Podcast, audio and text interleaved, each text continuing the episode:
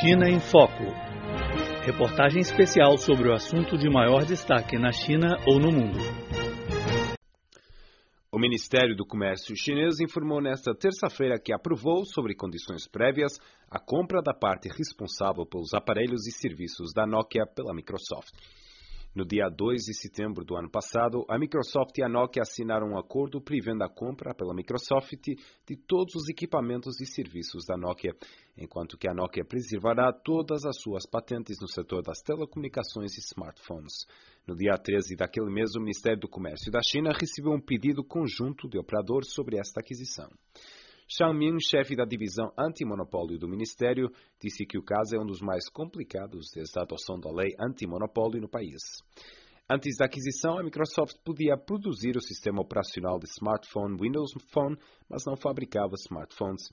Esta aquisição marca a entrada oficial da Microsoft na indústria da produção de aparelhos smartphones.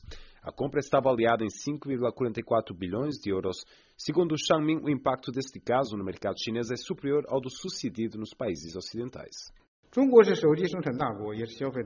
75% dos celulares no mundo são produzidos na China, país que também conta com 34% do mercado global de smartphones. Se a Microsoft aumentar as tarifas de licenciamento das suas patentes, os fabricantes de celulares chineses terão que sair do mercado ou transferir parte ao total dos custos extras para os usuários de smartphones. Em caso de abuso da posição dominante ou outras ações de monopólio no futuro, os reguladores lançarão investigações de acordo com a lei e os regulamentos anti-monopólio. As duas empresas apresentaram as soluções finais em março o Ministério pensa que poderá reduzir a ameaça à competição no mercado, segundo uma declaração no site oficial do organismo.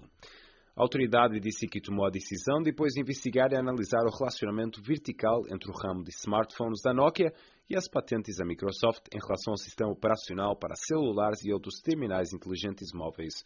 O Ministério do Comércio chinês levantou condições adicionais à Nokia e Microsoft, exigindo que a Microsoft observe sempre os seus compromissos com a justiça, razoabilidade e neutralidade. O economista Zhao Ping afirmou que as condições adicionais avançadas depois desta investigação anti-monopólio visam considerar a entrada incondicional ou com as mesmas condições para as empresas nacionais no mercado. Microsoft e Nokia são grandes empresas transnacionais. Ambas possuem muitas patentes e tecnologias de pesquisa e desenvolvimento no setor de telemóveis. No entanto, a produção de telemóveis e softwares muitas vezes deverá ser realizada por outras empresas. Por isso, devemos exigir que a Microsoft dê os direitos de utilização dos seus softwares às empresas chinesas, incondicionalmente ou sob as mesmas condições como para a Nokia.